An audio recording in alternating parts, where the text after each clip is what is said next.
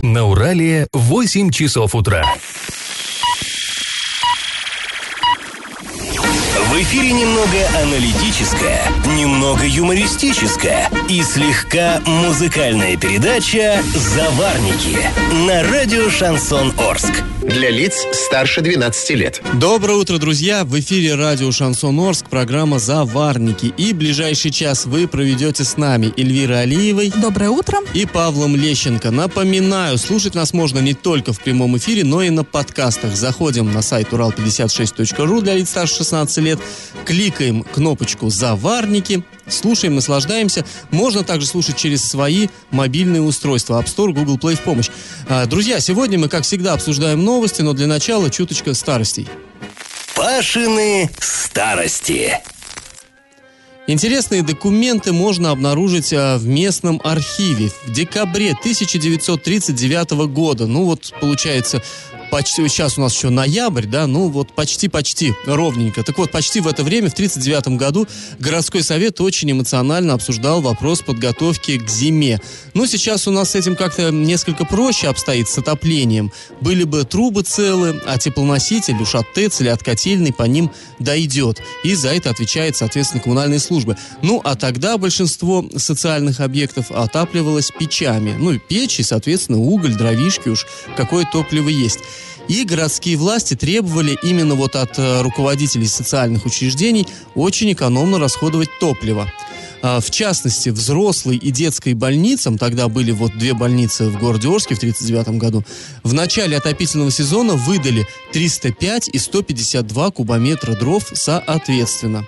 Ну и были утверждены какие-то государственные нормы, как нужно топить. Но, сами понимаете, климат-то у нас не очень холодно. Приходится, приходилось, видимо, подбрасывать дровишек лишних в печь. Ну, а может, конечно, и что-то кто-то подворовывал, тут уж э, мы сейчас не скажем. Но э, вот если бы по госнорме топили бы, то до весны должно было хватить. Однако, как часто это бывает, э, думали так, а получилось эдак. Итог. К началу декабря в детской больнице топливо, отпущенное на всю зиму, уже закончилось. Совсем. А во взрослой больнице посмотрели, даже если, ну, очень экономно топить, хватит в лучшем случае до февраля. Ну, все мы понимаем, в Орске в марте сугробы лежат. В апреле еще холодно, тоже подтапливать надо бы. А тут, ну все, они просто кончились. В общем, ситуация, мягко говоря, не веселая. И вот тут интересно, что же решил президиум городского совета. Он предупредил руководителей всех учреждений. Топливо сверх нормы выделяться не будет. Все, зарубите себе на носу, сожгли дрова, больше вам ничего не дадут. Э, не смогли сэкономить, значит, будете мерзнуть. И э, Гортоп был такой э, орган специальный при горсовете. Ну, понятно, да, гор топить, отопление. Так вот, ему поставили на вид лишних дров никому не давать под угрозой уголовной ответственности. И вот, казалось бы, что больницам-то делать? Ну ладно, там, допустим, главврача привлекут к ответственности, а как пациентам? Ну холодно же. А ну все просто решили. Виновных в разбазаривании, это не мой термин, а в документах того времени так употреблялось, в разбазаривании привлечь к ответственности, а больше дров не давать. Ну, видимо, предполагалось, что вот эта ответственность должностных лиц должна как-то согреть мерзнущих пациентов. Жесткие, конечно, были времена, и логика, которой тогда руководствовались власти, нам теперь, конечно, не очень понятна. Ну, отвлечемся от тех времен. Друзья, традиционный конкурс. Известно, что Орская ТЭЦ-1 не случайно называется именно так. Дело в том, что в 80-х в нашем городе начинали строить ТЭЦ-2, которая должна была отапливать азиатскую часть Орска. А, начали, но не достроили. Стало не до этого, мы все понимаем, союз развалился, денег не было. Скажите, где же должна была расположиться станция ТЭЦ-2? Варианты 1 в районе Коровьего озера, 2 в поселке Форштадт, 3 в поселке ОЗТП. Свои ответы, а также мысли, пожелания, ну вообще все, что хотите нам сказать, присылайте на номер 8 903 390 40 40 в соцсети Одноклассники в группу Радио Шансон Ворске или в соцсети ВКонтакте в группу Радио Шансон Орск 102.0 FM для лиц старше 12 лет. Галопом по Азиям Европам! Накануне на Армета Юмс приезжал губернатор Оренбургской области Юрий Берг. Он встретился с коллективом завода, и вот что он сказал. В ситуацию по Юмс правительство вмешалось сразу. В течение года не давали отключать вам электроэнергию, тепло и газ. Вы работали, мы надеялись на то, что вы рассчитаетесь долгами. Я не хочу давать оценку действиям хозяйств, сказал он. Также глава региона призвал заводчан сделать все, чтобы завод как можно быстрее начал работать. Он уточнил, что с Газпромбанком достигнута договоренность по электроэнергии, по теплу и по запуску завода. За сентябрь рабочие уже получили зарплату.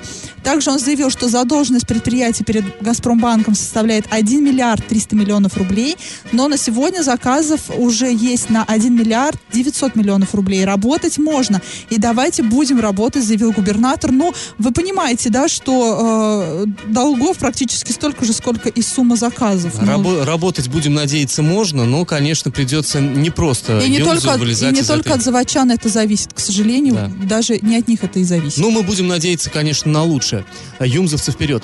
А, Друзья, сегодня в Орске стартует традиционный турнир по боксу на призы нашего земляка Евгения Горсткова. Если кто не знает, если есть такие люди, Горстков это уроженец Орска, четырехкратный абсолютный чемпион СССР, двукратный чемпион Европы. И, наверное, больше всего он известен все-таки тем, что а, в 78 году боксировал с самим Мухаммедом Али.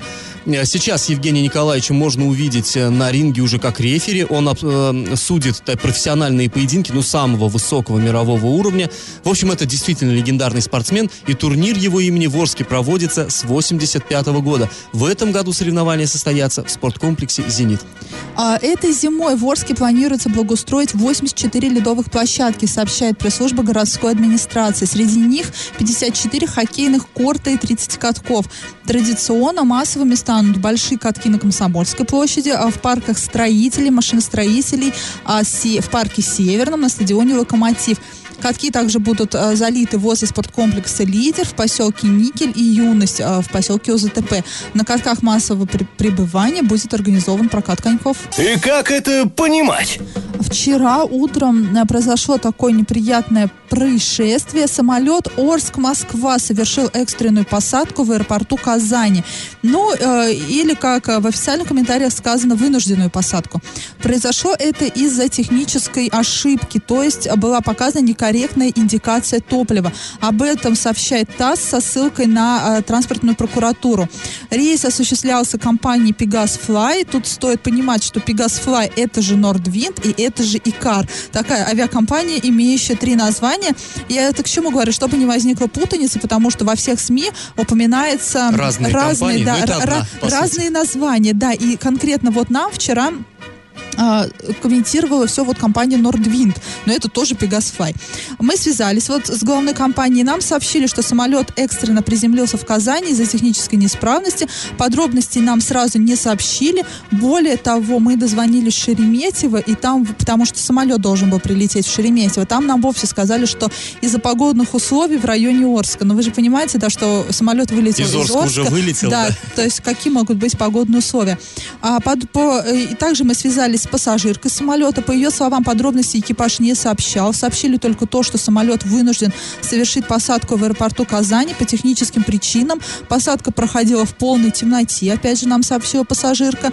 А, и э, потом уже за людьми при- прилетел из Москвы новый самолет Boeing 737 и доставил их в столицу, но уже в аэропорт Домодедово. Но понятно, что здесь стоит сказать, что хорошо, что все хорошо закончилось. По всей видимости, это ну что-то с приборами было, Ну, да? ты знаешь, Эль, мне кажется, еще и все-таки хорошо, что они, как бы сказать, перестраховались, не побоялись Да. этих репутационных потерь Конечно, да. Здесь То сейчас есть у них, много... очевидно, просто неправильно показывал уровень топлива, да? А ну и кто понятно, его знает, что, да, что, там на самом деле. и куда это топливо в этот они, момент утекало. Да, да. перестраховались, посадили самолет, и слава богу, что все-таки они ответственно к этому отнеслись. Конечно, неприятный инцидент, но это лучше, чем трагедии, когда прибор работает неисправно, а самолет совершает рейс. Все мы помним, чем заканчивается Да, такое порой. и сейчас в комментариях очень много об этом пишут, но люди вообще, ну, много пишут, и не, не очень приятных вещей, в том числе про экипаж этой авиакомпании. Но здесь, мне кажется, а- а- к, к экипажу вообще не может быть никаких вопросов. Они сделали то, что должны были сделать, действительно перестраховались. Ситуация А, нештатная, да, они не повели ш- себя по инструкции. Да, и, скорее всего, верно. повели себя по инструкции. И здесь, мне кажется, вопросы нужно задавать э, технической службе, которая выпускала самолет, да, пр- пр- проводя а, проверку перед вылетом. Уж не знаю, кто это проводит, а, сотрудники а, Орского аэропорта, либо, ну, сотрудники авиакомпании самой. Ну, здесь мы не можем ничего утверждать. Либо и также к самой авиакомпании должны быть вопросы. Ну, уж никак не к, не к экипажу, не, не к тем, кто в этот момент рулил этим самолетом, скажем так. И также на- нас вчера упрекали в том, что мы нагнетаем ситуацию. Ну, я не знаю, это информирование населения. Я думаю, если такое происходит, то люди должны об этом знать в любом случае. Да, и отсутствие информации, оно рождает лишние слухи и лишнюю панику. Да, если сказал. вам спокойнее не знать это, то вам, наверное, лучше совсем не читать новости. Я в теме. Руководство хоккейного клуба «Южный Урал» вчера провело традиционную встречу с болельщиками. Ну, повод всем понятен. Конец, это завершение, так сказать, круга. А, клуб этот сезон начал не особенно-то удачно. По итогам вот окончания э, этого круга он оказался на 22 месте в турнирной таблице. Ну, конечно, так не на тот результат мы рассчитывали. В общем, и разговор поэтому вышел, так скажем, не очень-то радостным. Президент клуба Олег Пивунов сказал, что эм, ну, он объяснил, что именно стало причинами такого неудачного старта. Давайте его выслушаем. Скажу сразу, что, конечно, мне немножко сейчас трудно будет разговаривать, потому что а, хорошо, так сказать, отчитываться, подводить итоги, когда ну, команда находится там на 10 пятом, а еще лучше на первом месте. Сегодня мы находимся на 22 месте по итогам первого круга. И мы, конечно, понимаем, что это не наше место. Есть для этого и объективные, и субъективные, и всякие причины. Сам сезон мы начали с выезда. Всегда это трудно начинать.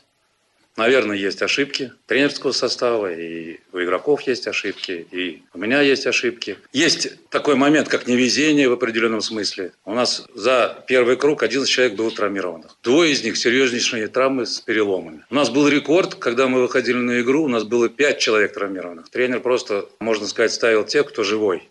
Сегодня мы отстаем от 16 места, грубо говоря, это та точка плей-офф, зоны плей-офф, где мы должны быть, на 5 очков. Мы не сдаемся, и мы будем двигаться вперед. Руки мы не опускаем однозначно. Ну, а, радует то, что все-таки э, клуб признает, э, так сказать, что сезон не слишком удачен и э, перед болельщиками вот, ну, извиняется, можно сказать. И самое главное, что делает выводы и э, обещает исправиться. Ну да, Ситуацию- возможно, действительно. Просто а, почему сейчас такая реакция, да? Раньше как-то было привычней то, что Южный Урал плетется где-то там. Но вот прошлый сезон он избаловал нас, да? Прошлый сезон он был Ну, это по удачный. поговорке. Высоко залез, больнее падать. Да, и вот сейчас больно падать, а, но и радует то, что были названы причины, но, возможно, да, играет э, роль вот это неудачное стечение обстоятельств. В любом случае, конечно, э, мы нашим хоккеистам желаем победы, но с этой темой мы не заканчиваем. После небольшой паузы мы вернемся и послушаем, что нам расскажет исполняющий обязанности главного тренера нашей Орской команды. Я в теме. А на вчерашней встрече с болельщиками были проанализированы и причины неудачного старта сезона, и, конечно, даны обещания. Исполняющий обязанности главного тренера Южного Урала Олег Черкасов заверил, что команда полностью осознает, какие надежды на нее возлагают болельщики, и пообещал, что спортсмены и их наставники сделают все возможное, чтобы пробиться в плей-офф. Для этого им сейчас не хватает пяти очков. И, считает тренер, набрать их Орскому клубу вполне под силу. Давайте послушаем Олега Черкасова. По команде хочу сказать, что команда в целом готова играть и должна выигрывать. И будем мы больше очков набирать, потому что все-таки мало сыграли мы домашних матчей. Как ни крути, шестой полевой игрок – это болельщики и домашние стены тоже помогают. Все пацаны, э, ребята, которые сейчас у нас в команде, все это прекрасно понимают. Все заряжены на борьбу и до конца мы чемпионата выправим ситуацию.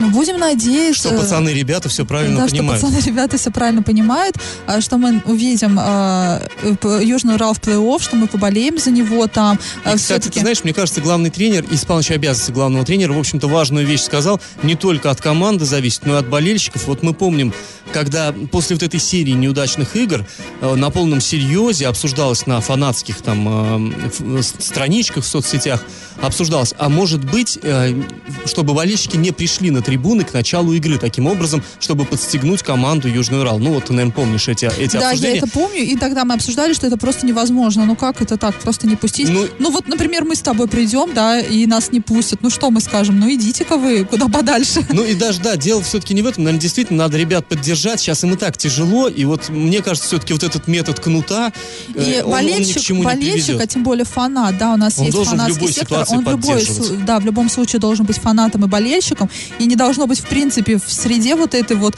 рьяных вот этих вот поклонников хоккея не должно быть в принципе разговоров прийти не поддержать. Ну что, что это за обиды какие-то, да, Да, детский лег- сад? легко болеть за команду, которая побеждает, но все-таки, мне кажется, настоящий болельщик, он э, показывает себя, когда его команда проигрывает и нуждается в поддержке. В общем, ребят, давайте все-таки будем болеть за наших э, пацанов-ребят, как сказал тренер. Да, давайте желать им победы и все-таки, ну, действительно, пусть им помогут родные стены Дворца спорта юбилейный. Ну, а мы вам напоминаем, кстати, что вы можете э, к нам обращаться и по этой теме высказаться, и по любой другой из тех, которые мы с Элей обсуждаем в эфире или не обсуждаем, но должны бы обсудить. Если есть что-то сказать, э, то пишите нам в мессенджерах на номер 8903 390 40 40. Также обращайтесь в соцсеть Одноклассники в группу Радио Шансон Ворске или в соцсеть ВКонтакте в группу Радио Шансон Орск 102.0 FM эм для лиц старше 12 лет. И как это понимать? На сайте госзакупок буквально за один день было опубликовано более 50 объявлений, или точнее извещений о, э, ну, разыгрываются торги по приобретению оборудования и мебели для нужд онкологического диспансера города Орска. Имеется в виду новый диспансер, которого, открытие которого очень ждут арчане. Второй очереди. То есть сейчас там работает радиологический корпус, но э, в основном все-таки основные здания пока стоят без пациентов. Так вот, общая стартовая стоимость вот этих 50 лотов превышает 400 миллионов рублей. Деньги, конечно, колоссальные и впечатляет, э, ну, перечень Ну, такой оборудования. онкодиспансер, чтобы оснастить, наверное, вот, ну, то на то и выйдет. Да, наверное, конечно, это все-таки это- адекватная сумма, э, если учесть, что медицинское оборудование, оно, в принципе, не дешевое. Оно не дешевое, а туда, судя по всему, закупается, ну, собственно, как нам и обещалось, за- закупается самое современное, самое дорогое, в общем-то, оборудование. Ну вот, например, система для эндоскопической, эндоскопической ультрасонографии. Вот я, ей-богу, не знаю, что это такое, но звучит так внушительно. Так вот, она может стоить почти 28 миллионов. Ультразвуковой сканер более 15 миллионов и так далее, и так далее. Там а, только перечень хирургических светильников, которые планируется закупить, он очень впечатляет. Там есть и переносные, и стационарные, и со встроенными видеокамерами, и какими-то экранами. То есть, ну, нам, не специалистам, конечно, трудно все это понять, но, тем не менее, видно, что всерьез так э, по- подошли э, к подбору оборудования. Есть и аппараты для подачи наркоза, для вентиля- вентиляции легких, прочие, прочие сложные приборы. Вот мне показалось таким... э, Ну, вот, например, впечат- есть еще цифровая маммографическая система, но, наверное, это какая-то суперновая и, и не то, да, вот что там Ну, надо э, полагать, да. в других больницах. Один, микро- один микроскоп, с помощью которых предполагается производить исследования, а, вернее, три микроскопа покупают, общая их стоимость 4 миллиона рублей. Вот представляете, то есть, ну, та- такое вот оборудование. А Также это закуп- значит, скорее всего, что скоро он откроется? Ну, вот хочется в это верить, конечно. Закупается э, специальная медицинская мебель, там и кровати для больных, шкафы для хранения реактивов, и, ну и все такое, там вплоть до обеденных столов. Даже планируется закупить вполне такие бытовые вещи, например, посудомоечную машину, сушилки для рук и даже 10 мусорных ведер. То есть, ну, все к тому, что все-таки скоро э, будет, ну, в ближайшем будущем открыт этот э, онкодиспансер. Напомним, что строительство его планировалось еще в советские времена, в 1988 году, как-то мы в одном из э, прошлых выпусков «Заварников» про это рассказывали. Потом в 93 году вроде бы и начали строить, но времена были такие, что все это было свернуто. Э, в итоге город приобрел долгострой. Все Э, мы помним этот скелет, да, да его да, начали на называть котором скелет. играли дети и травмировались дети. Печальная была история, но все-таки в 2011 году работы возобнови- возобновились. В 2016 был торжественно открыт радиологический корпус. И вот сейчас, э, ну, мы надеемся, что совсем скоро будет все-таки заработает онкодиспансер в полную мощность, и люди смогут перебраться вот из больные пациенты, я имею в виду, из того э, крошечного двухэтажного здания на э, площади Васнецова, в котором, конечно, сейчас уже, ну, никак не умещаются. Галопом по Азиям Европам. Министерство труда и образования Оренбургской области после ухода их руководителей работают в штатном режиме. В Министерстве образования функции руководителя пока возложены на первого заместителя министра Галину Сафонову. Обязанности министра труда исполняет заместитель министра Наиля Ицхакова. Имена новых министров или кандидатов, или хотя бы кандидатов на эту должность пока не названы. Решение по главам ведомств примет губернатор Оренбургской области. И напомним, что в понедельник стало известно, что сразу два министра а, области, то есть министр образования и министр труда, неожиданно подали в отставку. Ну как неожиданно? Все-таки, наверное, вполне ожидаемо. А у них ранее проводились обыски. Да, у обоих. А, Друзья, э, началась зима, и вот уже первый такой тревожный звоночек. В Оренбургской области и недалеко совсем от Орска семья из пяти человек оказалась в снежном плену. Казалось бы, снега-то еще не так и много, а вот однако ж. 25 ноября на телефон... Ой, извините, 20... да, 25 ноября на телефон спасения поступил а, звонок от жителей Гая, которые застряли на заснеженной межпоселковой дороге. Дело в чем? Отец, мать, трое детей направлялись из города Гая в поселок Новорудный. А, Ну, там дорога, на самом деле, кто ездил, знает, не очень хорошая и не очень оживленная. Вот неожиданно поднялась метель. Метель в степи штука страшная. В общем, э, машина просто-напросто застряла посреди поля. Отец э, позвонил в службу спасения по номеру 112, и э, спустя 40 минут к застрявшим снегу подъехал экипаж ДПС, ну, на, мощно, на мощной э, машине, на УАЗике. И, э, в общем, полицейские сначала детей пере- перевели в свой э, автомобиль, чтобы дети пока отогрелись там, а сами тем временем выдернули вот УАЗиком эту, эту легковушку. В общем, в итоге все закончилось, э, слава богу, благополучно. Люди добрались до поселка Новорудный, все хорошо, но могло, конечно, закончиться трагически. И прецеденты, все мы знаем, бывали.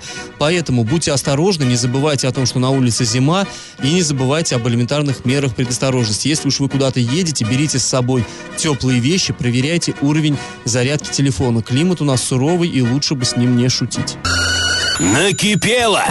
А, На сегодня у горожан накипели детские площадки. Вот, казалось бы, да, все у нас неплохо с этим. Работает а, программа э, «Комфортная городская среда». Там в парке строителей очень крутая детская площадка появилась.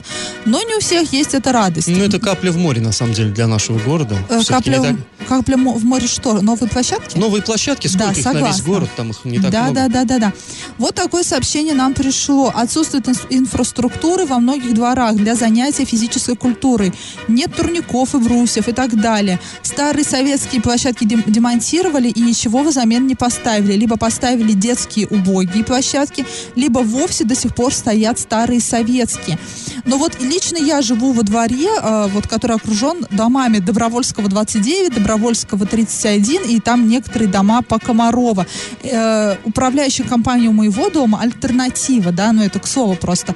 И вот в моем дворе, я живу там уже 5 лет, там просто ужасная детская площадка, и ее нет.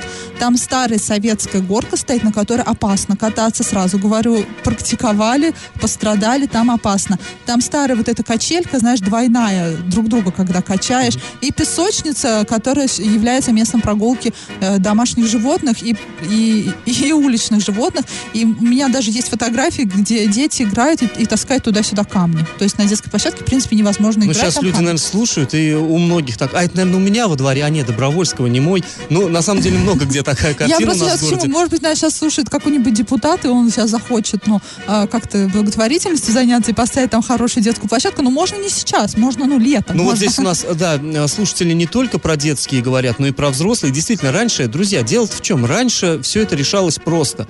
Вот жители двора, во-первых, дома, как правило, заселялись работниками какого-то завода. Ну там, условно говоря, вот есть, да, у нас целый квартал, Аносовский, Юмзовский и так далее. Они шли туда к себе в правком и говорили, надо бы в нашем дворе что-то такое сделать. На заводе сваривали из труб те же самые турники, брусья, качели вот эти. Да, страшненькие, железненькие. Сами люди выходили на субботник, вкапывали и так далее. Вот, вот эти именно то, что наш слушатель говорит, убогие советские площадки, они до сих пор и действуют. Но дело в чем, и сейчас я думаю, что многие не против были бы. Пусть будут железные, страшненькие, но уж хоть что-то будет, чтобы новое что-то Ну, устанавливали. желательно, чтобы это было безопасно. А вот именно сейчас понимаешь, как я разговаривал с одним коммунальщиком знакомым, и он вот объяснял, почему вот это не делается. А все очень просто. Вот сейчас они возьмут, проявят инициативу. Какой-нибудь турник, условно говоря, там из труб сварят, воткнут, да, посреди двора. Кто-то начнет на нем подтягиваться, он, не дай бог, упадет. кто будет отвечать? В любом случае, и по- если ребенок травмируется, и полиция, прокуратура, они затаскают этих коммунальщиков. И вот здесь действует такой дурацкий принцип, но жизненный. Лучше ничего не делать, чтобы тебя ни в чем не обвинили. Инициатива наказуема. Вот, к сожалению, у Ну, нас ну, так. либо моя хата с краю, ничего не Да. знаю. Здесь у горожан просто есть несколько... Если ты ничего не делаешь, то тебе, с тебя не спросят. Вот да, но э, тут есть несколько вариантов. Вы можете собраться всем двором, скинуться и, установ- и действительно купить площадку, установить ее по всем Сертифицированную, сертифицированную, да, вот эти вот пластиковые. А, вы можете установить по всем правилам, ГОСТам, там, Санпинам и прочему. Также вы можете обрать, ну, если, например, вот этот двор по кадастру относится там к вашему дому, то вы можете с управляющей компанией, опять же, этот вопрос решить и установить площадку детскую, но это, опять же, будет все за ваш счет.